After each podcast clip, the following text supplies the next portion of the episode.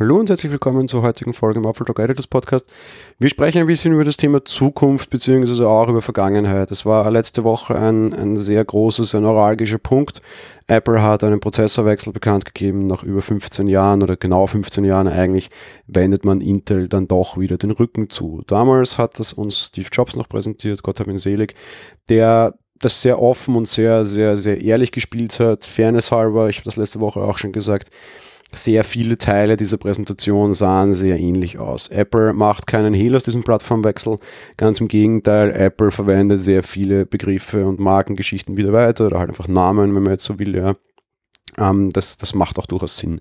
Was recht lustig ist natürlich, wir spielen jetzt irgendwie äh, Bäumchen entschreckt sich, Bäumchen pückt dich, weil wir gehen jetzt im Endeffekt her und sagen, okay, wir sind damals von ARM Richtung Intel gegangen und jetzt geht halt der große, große Schritt zurück, was eine durchaus interessante Entwicklung ist und ein durchaus interessanter Punkt in der Geschichte. Eben Stichwort Geschichte. Die große Frage ist, und die kam letzte Woche sehr, sehr, sehr oft in der Community, die wurde mir auch mir direkt gestellt, die kam auch irgendwie in Kommentaren, direkte Anschriften auf Twitter, zahllose, so dieses, warum macht Apple das jetzt eigentlich? Was für einen Sinn hat das? Ich meine, Intel, es war doch immer alles schön. Und ich muss jetzt sagen, nein, es war einfach nicht immer alles schön.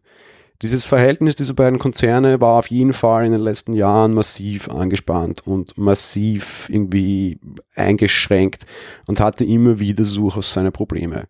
Intel hat, und wir haben in der Folge Brothers in Arms auch schon darüber gesprochen, Intel hat Apple sicherlich sehr häufig geholfen und hat ihnen sehr wohl die Wünsche, die sie hatten, erfüllt. Fakt ist aber, dass das einfach auf einer gewissen Art endete und in letzter Zeit sicher auch geendet hat. Ihnen mal einen leicht nochmal aufgepumpten Prozessor jetzt zu geben, das sind Kleinigkeiten. Und Fakt ist eben auch, dass die Entwicklung bei Intel in den letzten Jahren immer unter Anführungsstrichen langsamer und langsamer wurde. Das sind alles Dinge, die wir schon besprochen haben, die mag ich gar nicht mehr groß aufbringen.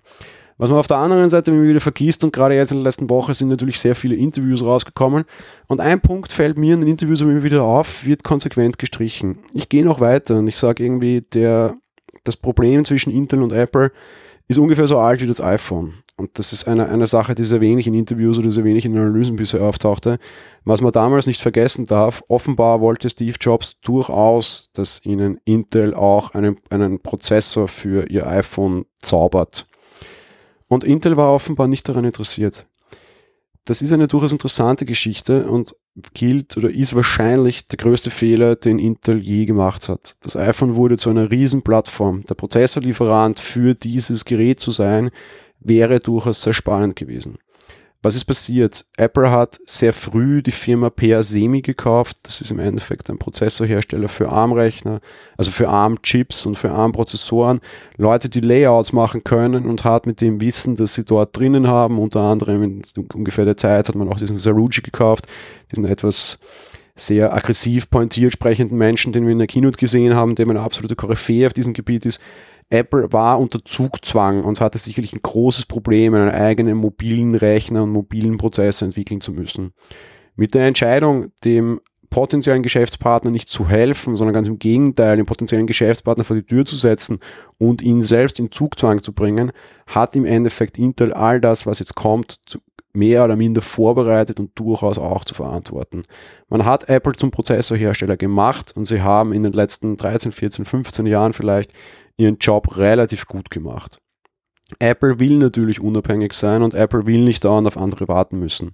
Es gab auch ein relativ interessantes anderes Interview letzte Woche mit Francois Piet Noël. Ich kann den Namen nicht aussprechen, es tut mir leid. Der Mann war früher Prozessoringenieur bei Intel und der hat ähm, durchaus interessante Einblicke gegeben. Zum Beispiel auch, dass er sagte, dass die Skylake-Architektur offenbar einfach bei Apple mehr oder minder rausfiel und da einfach das Problem war. Skylake-Architektur durfte extrem viele Bugs gehabt haben, auch seine eigene Aussage, eben ein ehemaliger Intel-Mann sagt auch, die war wirklich abnorm übel. Alle Hersteller hatten damit ihre Probleme, alle Hersteller haben irgendwie Bugs zurückgemeldet und Apple hat einfach die meisten geliefert, beziehungsweise fast so viele Fehler gefunden wie Intel selbst, was natürlich ein Problem ist. So Prozessorfehler zu fixen ist extrem aufwendig, ist extrem teuer. In der Regel machen das Hersteller mit sogenannten Microcodes, bedeutet sie installieren, also sie programmieren in ihr eigenes BIOS oder EFI heißt es halt heutzutage, ähm, irgendwie Kleinigkeiten hinein, die so gewisse Bugs einfach ausliefert. Apple dürfte damit extrem viel Arbeit gehabt haben und war dementsprechend einfach entsprechend sauer.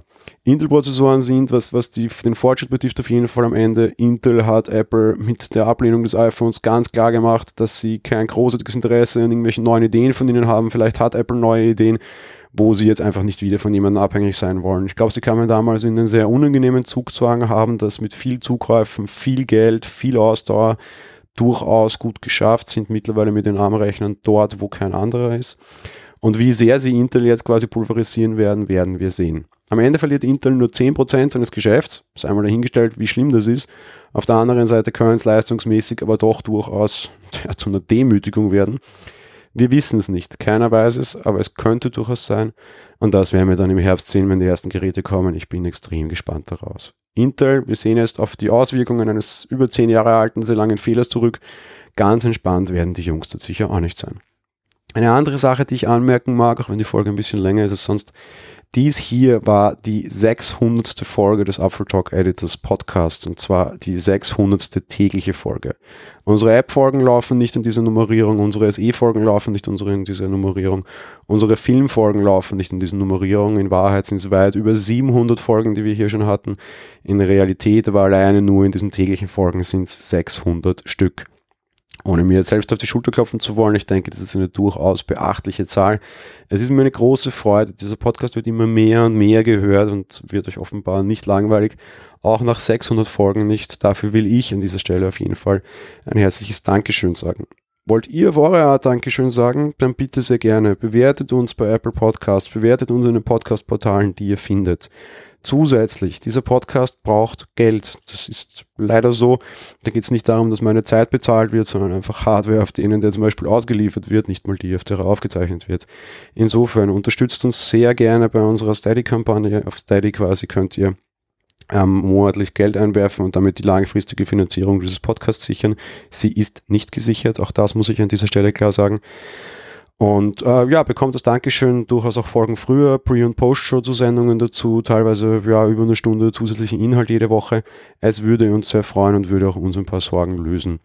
Ja, aber vor allem, wie gesagt, 600. Folge. Vielen, vielen Dank. Wir blicken alle in eine spannende Zukunft. Wir werden euch in diesem Podcast mit dieser Zukunft bei Apple auch auf jeden Fall begleiten und unsere Eindrücke schildern. Freut mich, dass ihr so lange dabei wart. Auf die nächsten 600 Folgen in diesem Sinne. Also, schönen Tag euch. Ciao.